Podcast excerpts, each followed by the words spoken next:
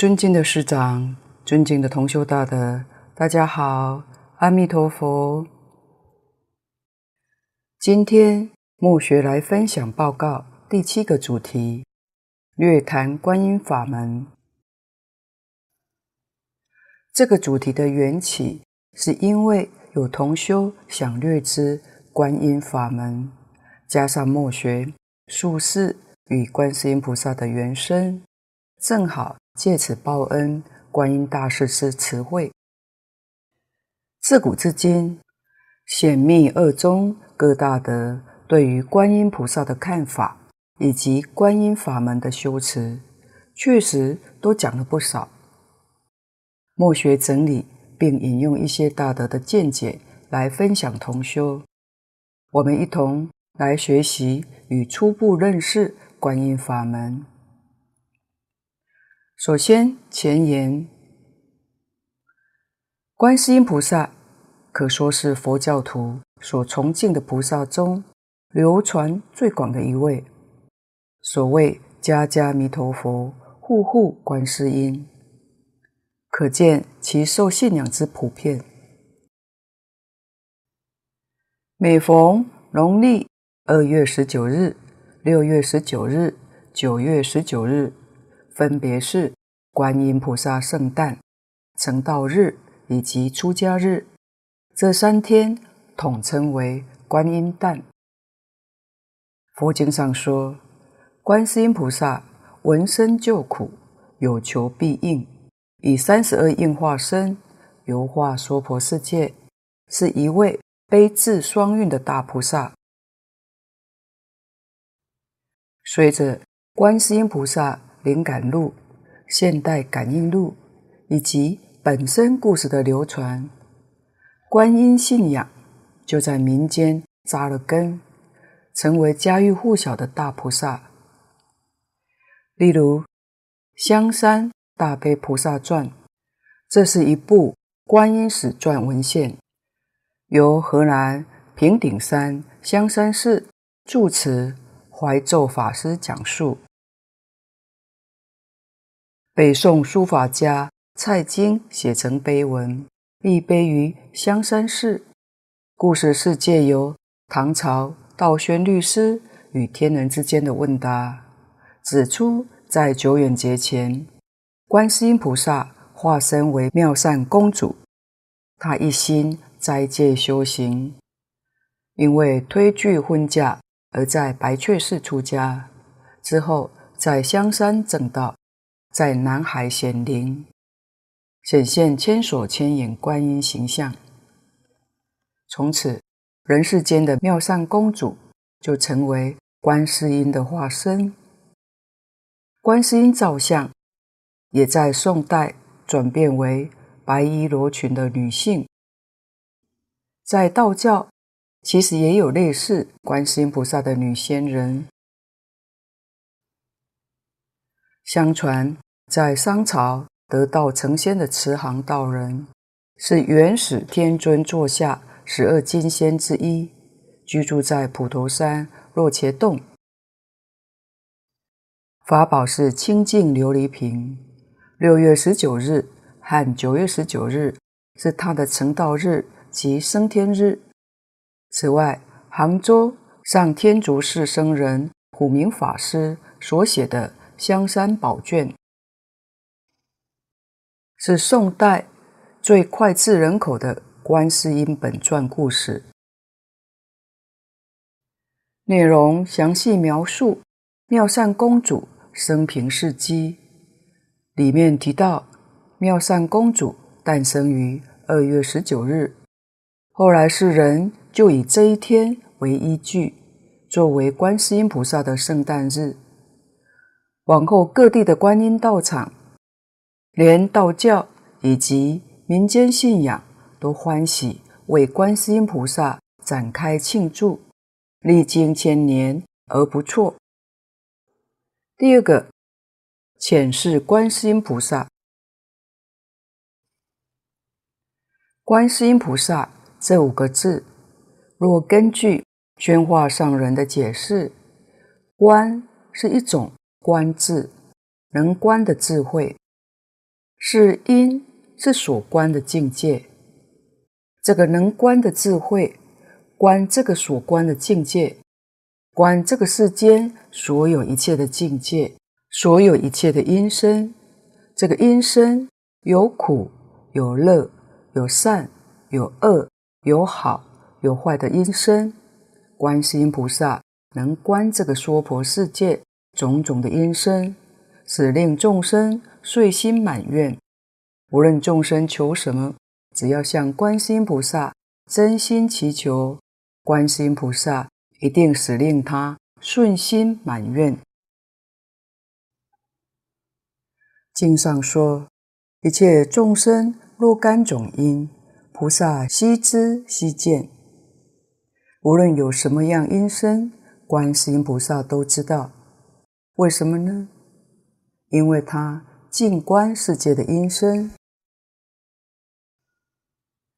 本来音声是用听的，怎么说看的呢？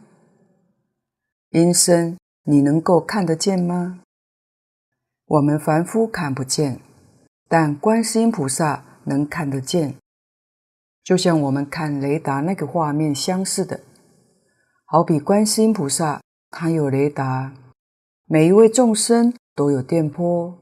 当你这个电波发出什么样的音波，他都知道。这是一种讲法。另一种讲法，观世音菩萨的眼睛不仅可以看，而且可以听。虽然说是观音声，也就是。用眼睛可以听，为什么呢？观世音菩萨有六根互用的神通。有大德说过，一般人若修学《法华经》，能够得到法华三昧，或者得六根清净的这种境界，都可以六根互用的，更何况是观世音菩萨。所以，观世音菩萨的耳朵也能够看，也会说。而这六根互用的境界，观世音菩萨早就得到了。世有过去世、现在世、未来世。观世音菩萨观一切众生过去世的因缘、现在世的因缘、未来世的因缘，观看这三世的因缘，然后应该用什么方法去救度和教化这位众生。为什么他要管这么多呢？因为观世音菩萨大慈大悲，放不下你和我，放不下一切的众生。这一切众生就好像他的孩子一样，如同我们看到一般的妈妈，整天抱着她的婴儿，为什么呢？放不下。观世音菩萨对我们这一切的众生。也是这个样子的，因为放不下众生，所以他要观世音，看哪一个众生有什么样痛苦，他就要解除这个众生的痛苦；看见哪一类的众生有灾难，他就要解除哪一类众生的灾难。所谓是寻声救苦，你若是有苦，只要称念南无观世音菩萨。就会逢凶化吉，遇难成祥，一切的一切都顺心如意。但这个妙法有许多人并不知道，所以在最危险的时刻也不知道念观世音菩萨。如果你能够在最危险的时候一心称念南无观世音菩萨，在火里面火烧不死你，在水里。水淹不死你，就算你不会游泳，也会自自然然被送到浅的地方。这是观音菩萨的一种感应，观世音菩萨一定会来救度你。但是你要有信心，不要将信将疑。譬如你深陷在火堆里面，虽然你念观世音菩萨，但缺乏信心，却心想。念念观世音菩萨，他就能来救我吗？靠得住吗？你心一生疑惑，就救不了你了。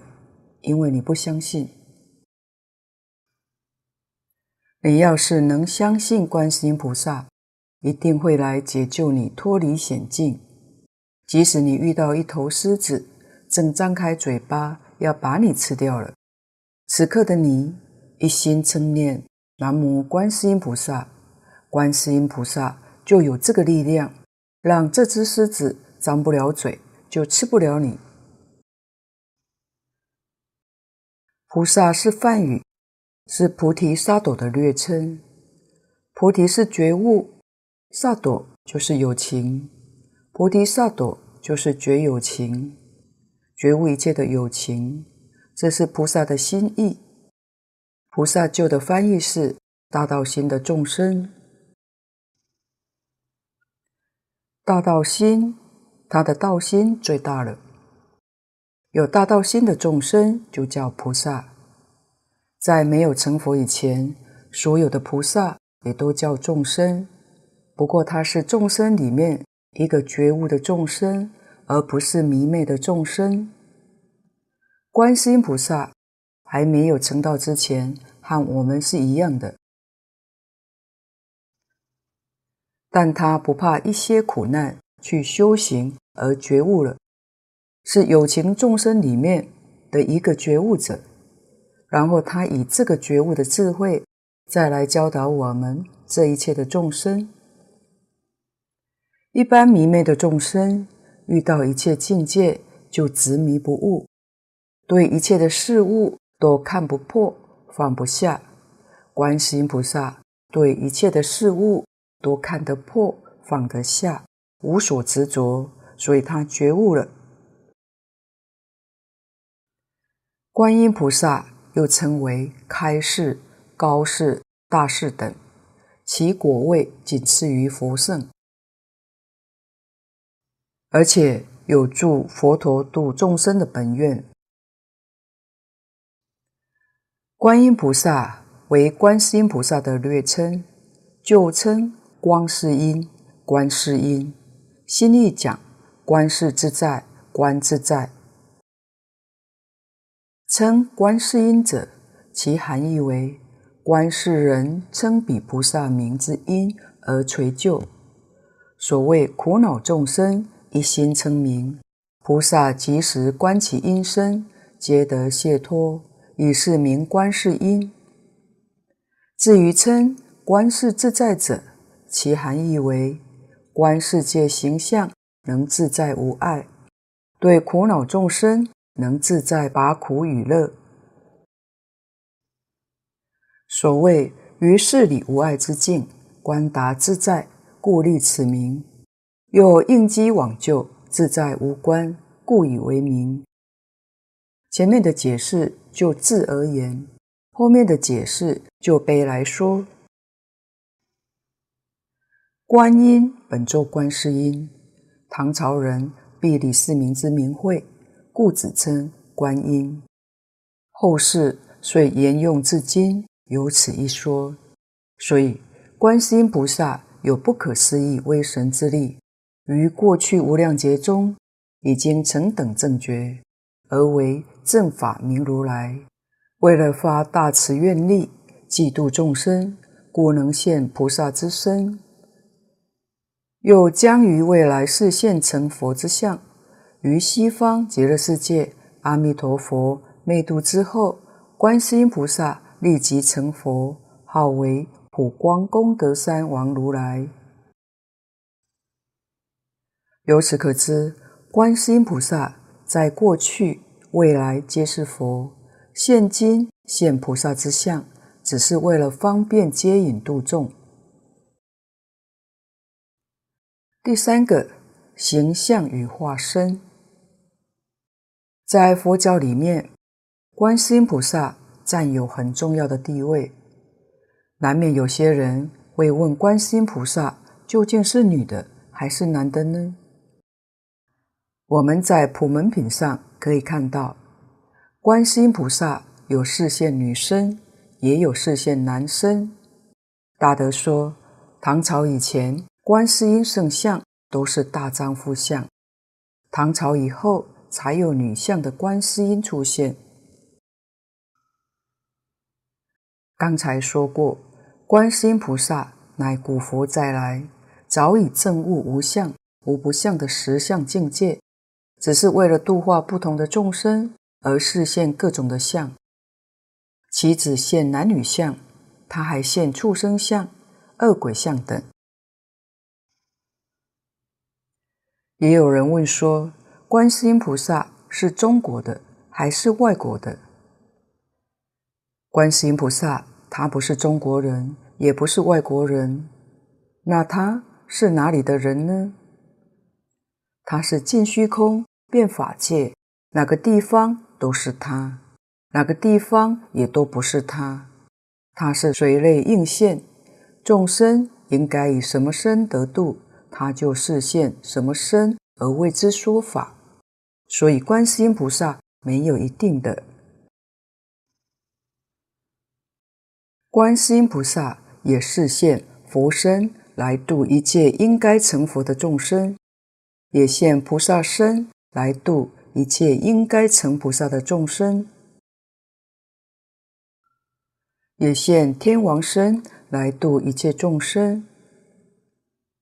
观世音菩萨到各处教化众生，他要度众生发菩提心，先看这个众生喜欢什么，就投其所好，为之说法。这个众生也喜欢听，于是就把他度了。简单的说，这位众生应以什么身得度的？观世音菩萨就示现什么身来给这位众生说法。所以说，观世音菩萨也不一定是男身，也不一定是女身，他也是男身，也是女身，不过都是变化身。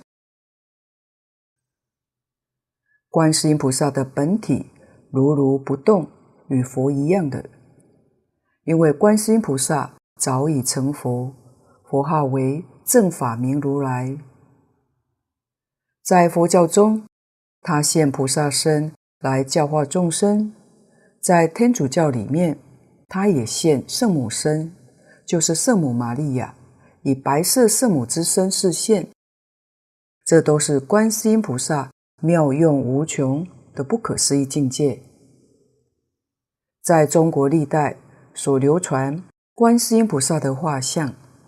有男性留胡子的，有出家相的，乃至示现为百兽飞禽，各式各样，种类非常之多。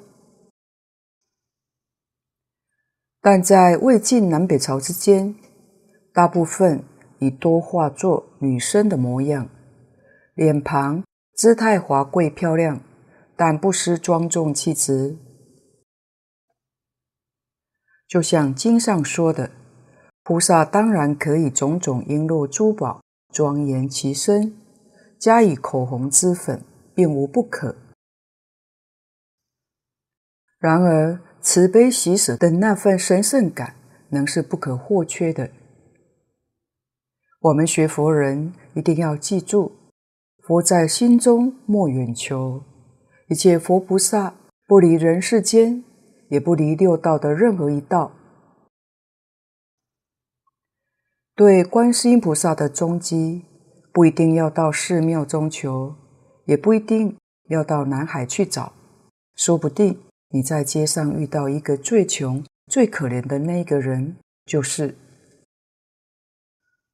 只是你有眼不识泰山，不认识而已。假如那个时候你能行慈悲，做一点布施，那便得大利益了。或者看到一个是你最不顺眼、最讨厌的人，也可能是观世音菩萨的化身。甚至南怀瑾老师幽默说的：“往往我们烦恼一来，或者遇到危难的时候，就会喊‘我的妈’。”他说这个也没错。本来观世音菩萨就是我们的妈妈，我们台湾人。也称观世音菩萨为观音妈。世上没有比母爱更伟大了，因此观世音菩萨现女身的场合非常多，以母爱的光辉来照应我们。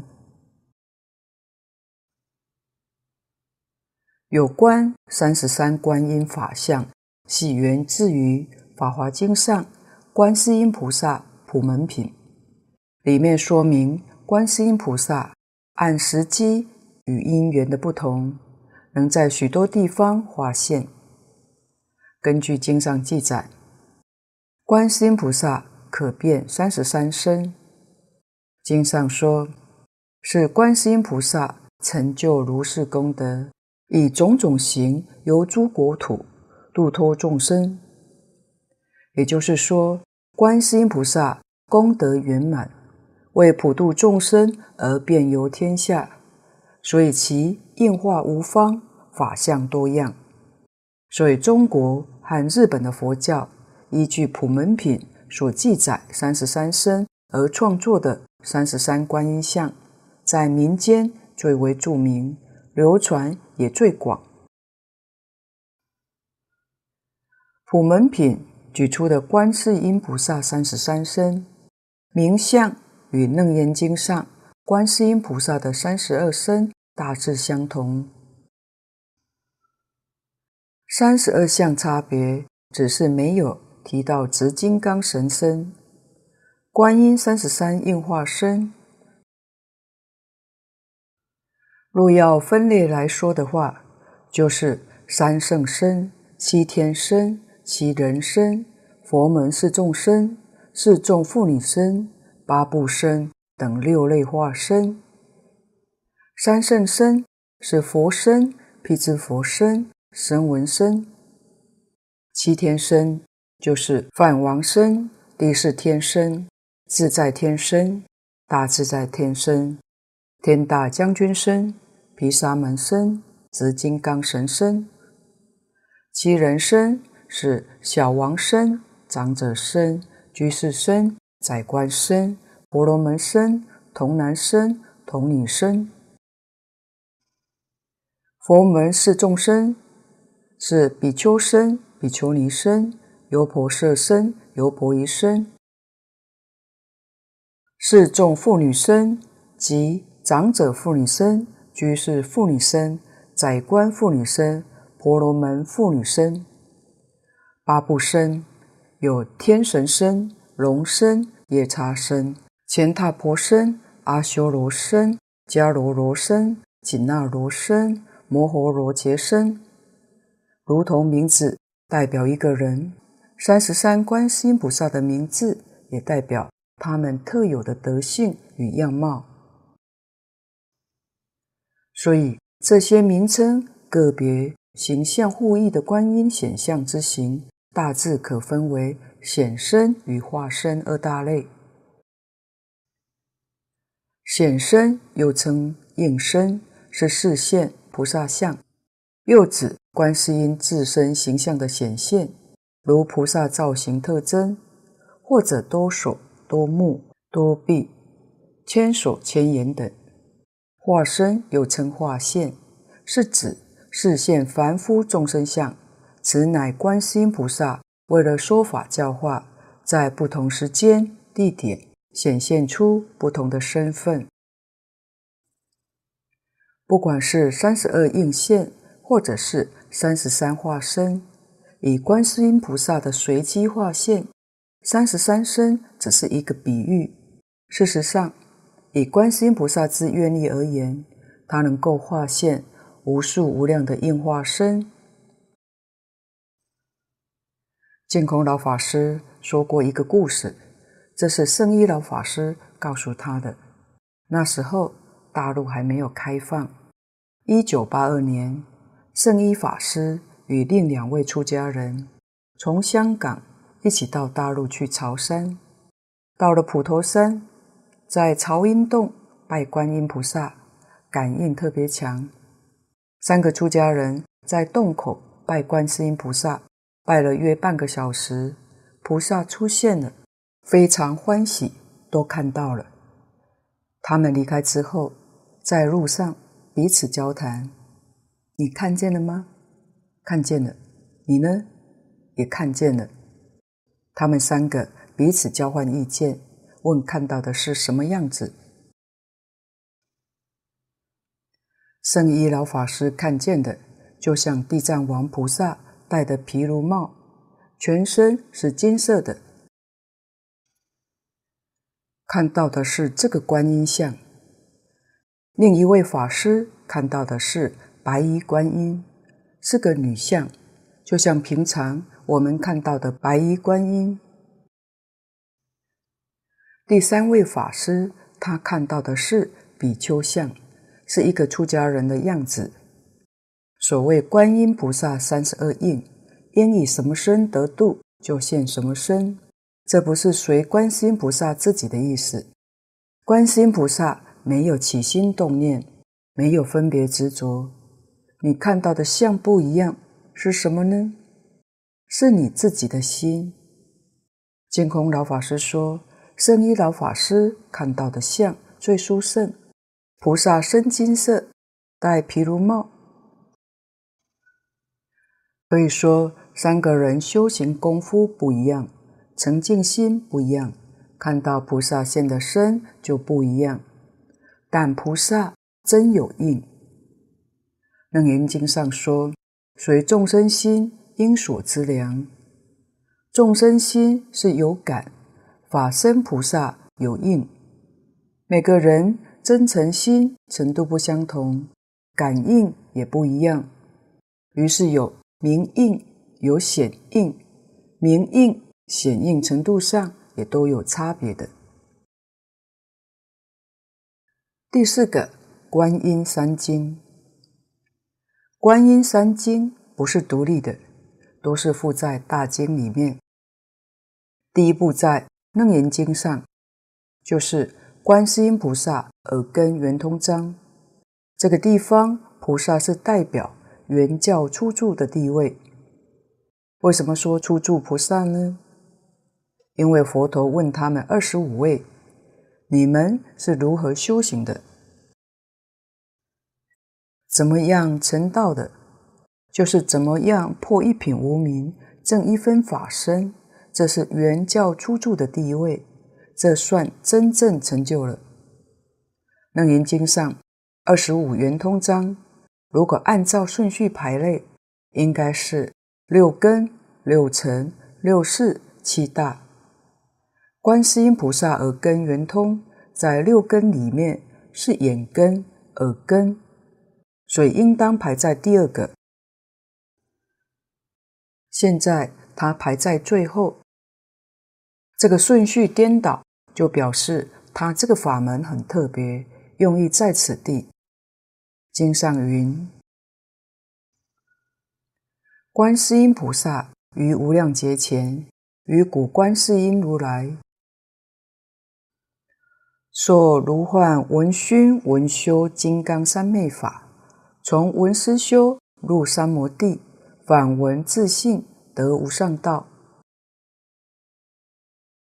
这就更早了，这不是西方极乐世界的观世音菩萨。那个时候他修什么法门呢？如幻闻熏闻修金刚三昧法，修这个法门。无上道就是成佛。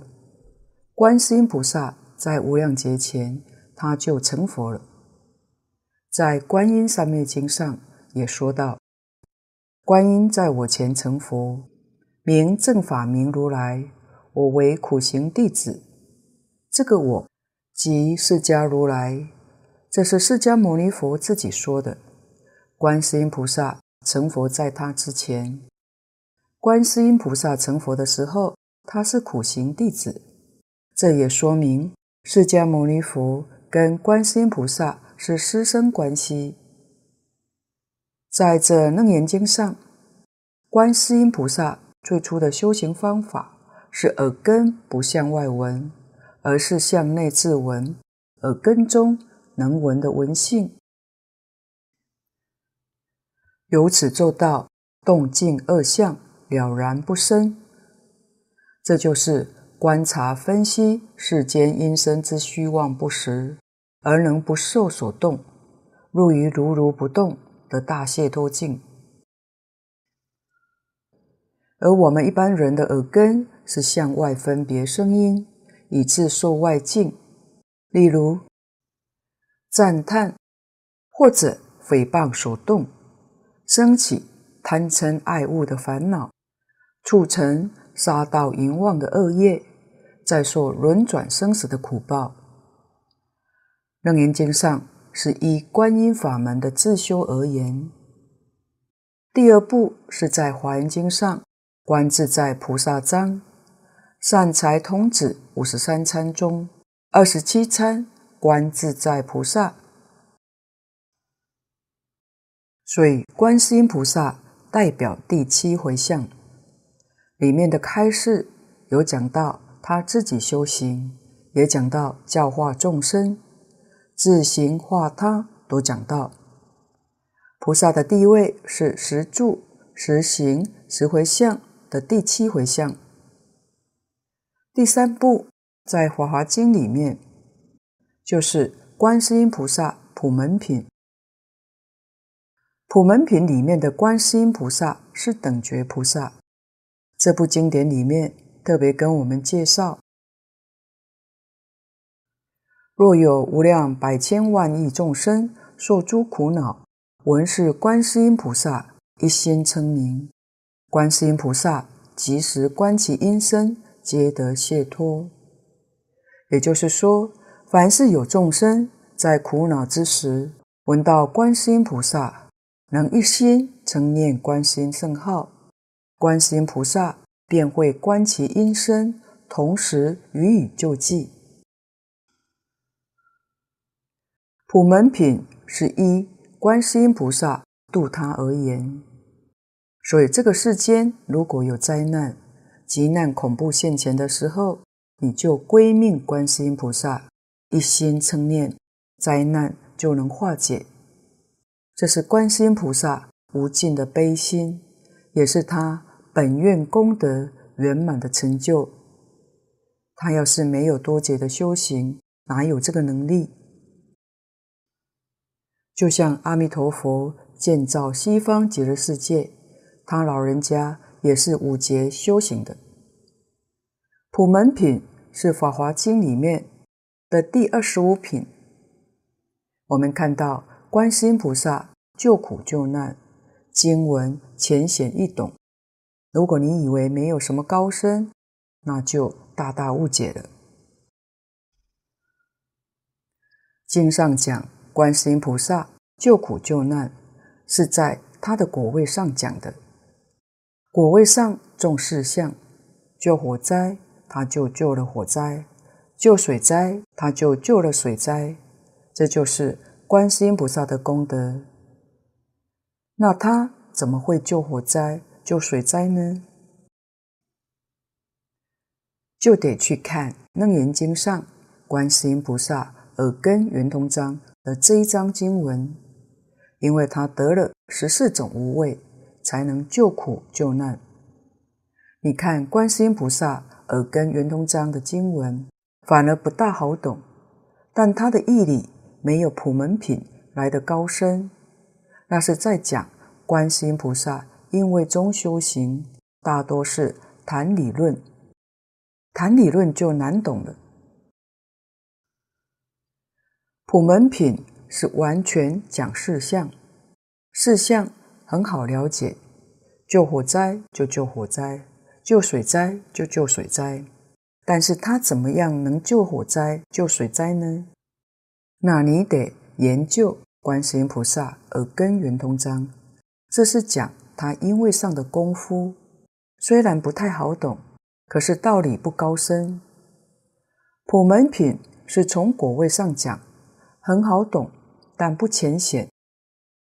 我们讲这一段话，就是先把普门品的地位说清楚，道理的高深说明白，好让同修对普门品起一种恭敬心。这是很高深的一步，不是浅显的大圣经典。当你对普门品起一种恭敬心、尊敬心，那么你念观世音菩萨。才能更虔诚，才能得到迅速的感应啊！所以，观音三经这三部经，我们所看到的观世音菩萨级别不相同。在《楞严经》里面，偏重在菩萨自行，他自己怎么修成的，说的很多。初住菩萨地位，《华严经》上用善财童子参访观世音菩萨，里面讲自行化他分量几乎是相等的。第七回向菩萨位，《法华经》的普门品。几乎全讲菩萨救度一切苦难众生，这个讲得多，是就他的果位上的功德讲的，等觉菩萨地位。当然，我们想跟佛菩萨起感应道交，也得自己要具备条件。我们自己的条件愈厚，他加持的力量则愈大。我们什么条件也没有，也能加持。但加持的力量不大，可能灾难是没办法避免，把灾难减轻。如果我们自己有功德、有力量，佛菩萨加持，灾难就没有了。这个道理我们要明白，然后就不会责怪佛菩萨灵不灵，为什么对他保佑多，对我保佑少？菩萨有偏心，若这样子，你就造罪业了。这个加持的一般原则，大德说：你有一分功德，佛菩萨加持一分；你有十分功德，佛菩萨加持十分；你没有功德，有的都是罪业，这就麻烦。佛菩萨想加也加不上。净空老法师说：这个世界造罪业的人多，但有真修的人。造罪业的人还能缴存，这是托真修人的福，但是他不知道，他还在骂真修行人，还羞辱他，瞧不起他。实际上，他所修积的功德，保全你现在的灾难减轻，这都是不了解事实真相，不知道恩德，叫忘恩负义。可是真修行人不会怪他。为什么呢？没有人教他，他本来也是佛，但是为什么会做这些坏事呢？没有人教，被习俗染污了，被现代这些媒体、社会风俗习惯教坏了，所以不能全怪他，他自己不知道，还在造罪业，这真正可怜，将来。他还是有果报的。我们也要知道，一切法的关系是一体，一个离体。离体就是真如，就是自信。这个关系你找到了，你证实了，就叫明心见性，就叫见性成佛。成佛之后，你恍然大悟，便虚空法界是谁呢？是自己，是一体，所以性德自然流露出来。性德是什么呢？大慈大悲，大悲是怜悯心，同体大悲。看到这个众生还在恶道，在三途，你自然就会去帮他。为什么呢？同体，他不是别人，他就是你。无缘大慈，慈是与乐，帮他离苦得乐，就像帮自己离苦得乐一样。自他是一，不是二。最后，我们小结：学佛贵于成。我们若留意观察观世音菩萨感应路上的故事，就容易发现到，得到感应的人都有一个共通性。就是虔诚，学佛贵于成。比如他们深深信仰观世音菩萨，几十年如一日，在危难中全身心归命观世音菩萨，平常诵经称名，态度恭敬，在菩萨面前许愿，没有半点虚假，这一类的都是内心真正诚恳。诚恳就和佛菩萨相通的关键。感应的道理是非常微妙的。感是因，应是果，就像我们对着山谷大声喊，叫做感。山谷中有声音回应，叫做应。感应的方式，如果用比喻来说，就是水清月现，水浊月隐。这是讲我们心清净祈求，观世音菩萨自然就现在我们心里做加持。如果我们心不清净，也现不出加持。感应又像敲钟，大叩则大鸣，小叩则小鸣。你有多强的自诚心，有多大的善心，你的感应就有多强，有多大。墨学看过几位大德都说过一个故事，就是有一位富裕人家的少奶奶，她有一个女佣人。这位佣人看到少奶奶天天念佛，他很羡慕。这位佣人心想：主人已经这样有福，他还在继续修福，那我也应该来念。于是他就请教少奶奶教他念佛。刚好这位少奶奶正在吃荔枝，瞧不起他，就说：“你还配念佛吗？你会什么？念荔枝核吧。”但这位佣人就信以为真，成天念荔枝核。过不久，有一天，这位佣人的儿子掉落到海里，后来回家告诉母亲说：“好险，船翻了，我掉在海里，有一个东西把我飘起来，一直飘到海滩上。当我上岸回头一看，好厚的一层都是荔枝核。”这位佣人。为什么能得到真实的感应呢？因为他念得很真诚，虽然念的是荔枝核，但是在他心里面认为自己是在念佛，因为他念念都真实，当然得到感应。同修想一想，念荔枝核都能得到感应，可见众生的心和佛菩萨的心是相通的。自己诚心地祈求，佛菩萨当然是回应的。我们若能诚心念观世音菩萨，一定得到加持，就能感通。当我们念的时候没得到感应，是要检查自己有没有做到真心诚意。万万不能生起邪见，不要认为佛法不灵。要是自己诚心不够，更要发入忏悔之心，发大心来求得观世音菩萨的加批才是。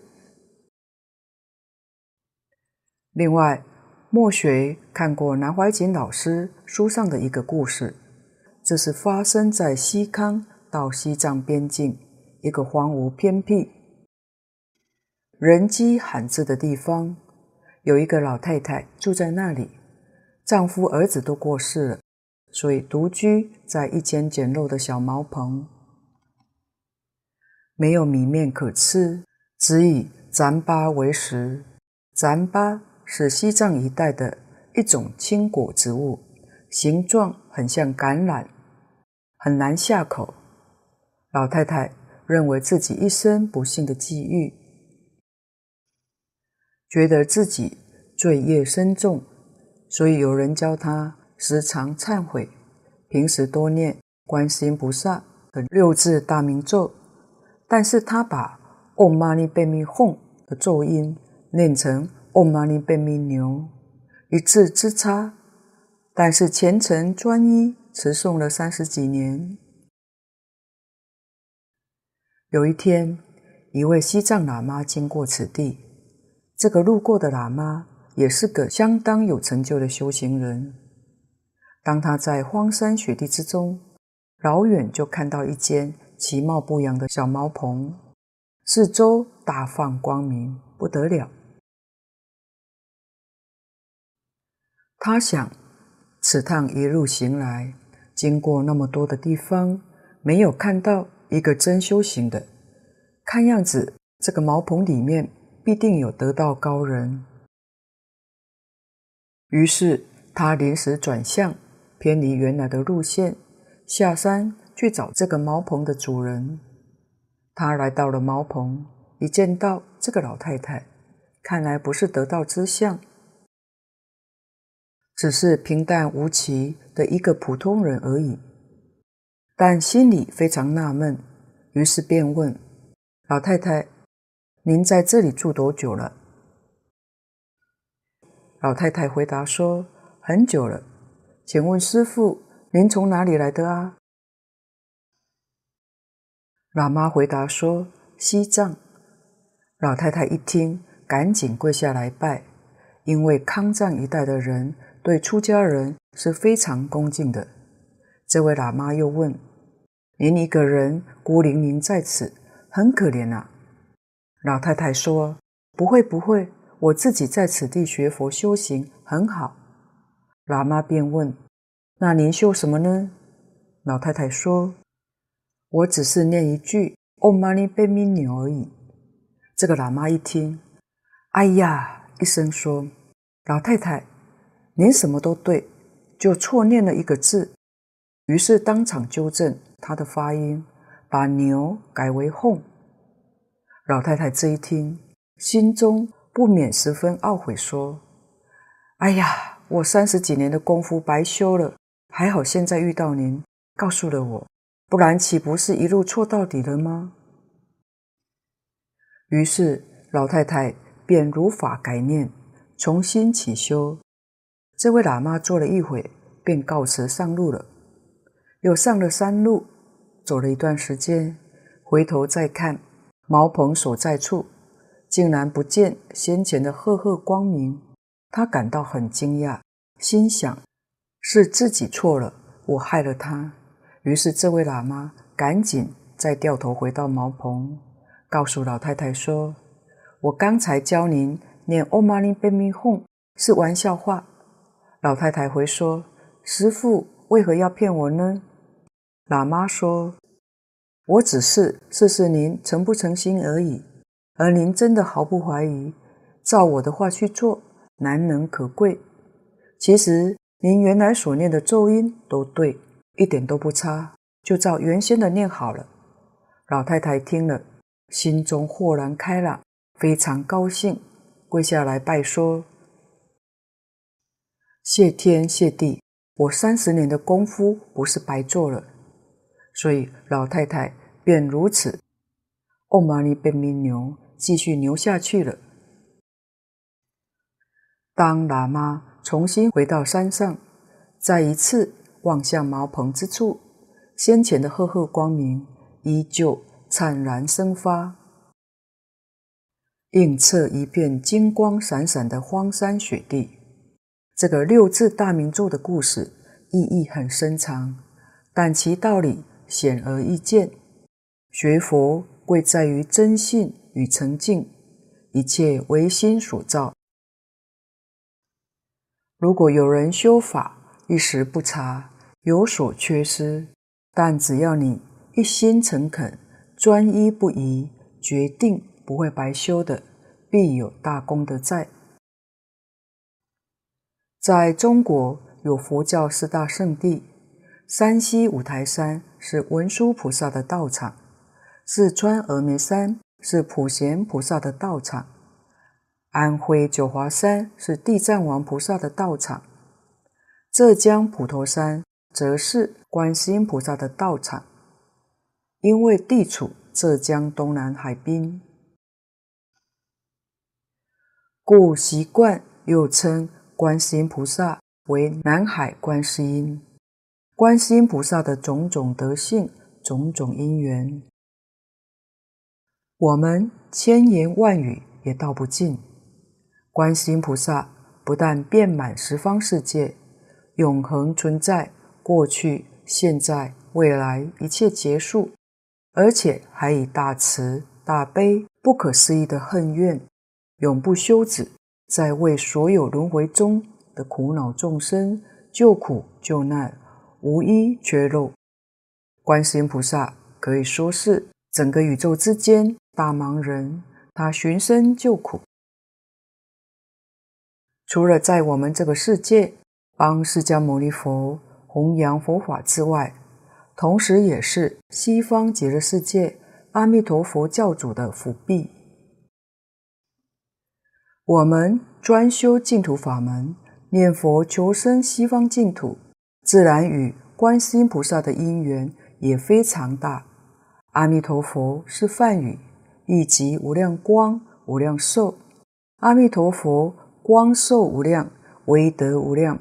将来他在极乐世界涅槃之后，观世音菩萨便接此法王之位，名号为普光功德山王如来。